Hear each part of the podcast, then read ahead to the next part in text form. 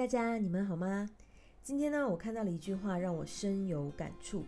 他说：“生活的目标不是追求完美的希望，而是永远变得更好的渴望。”说这句话的人呢，就是美国著名的思想家、文学家爱默生。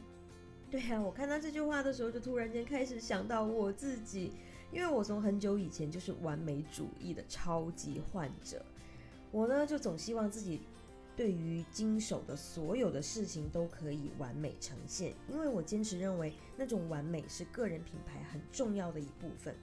那种感觉就好像，嗯，你为朋友选了一件很有质感的礼物，而你坚持连包装都要做到最好，以至于朋友在提到送礼物的这件事情的时候呢，就自然而然的会想到 Amy，而 Amy 就成为了完美礼物的代名词，这很酷，对不对？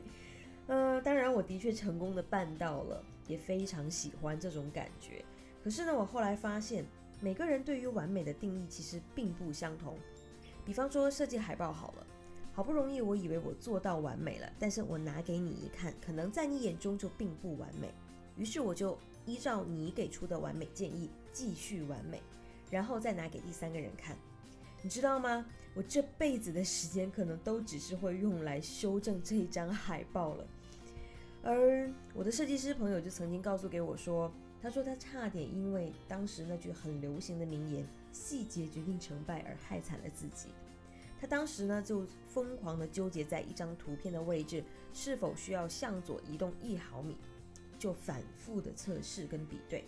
而交稿的时候，客人拿着颜色不同而图案相同的海报二选一，飞快的就做出了决定。设计师冷笑着自嘲说：“你知道吗？”那两张颜色不同，而图片位置也相差一毫米，但客人根本不会去看，也看不出来。纠结这一毫米，只是让我自己陷入莫名其妙的痛苦就是了，而且还差点因为超时交货而被罚。所以说，完美真的那么重要吗？而完美又是真的我们的目标吗？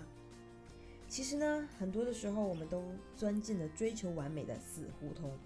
完美的穿着，完美的形象，完美的表现力，完美的工作，完美的另一半，完美的两性关系跟亲子关系。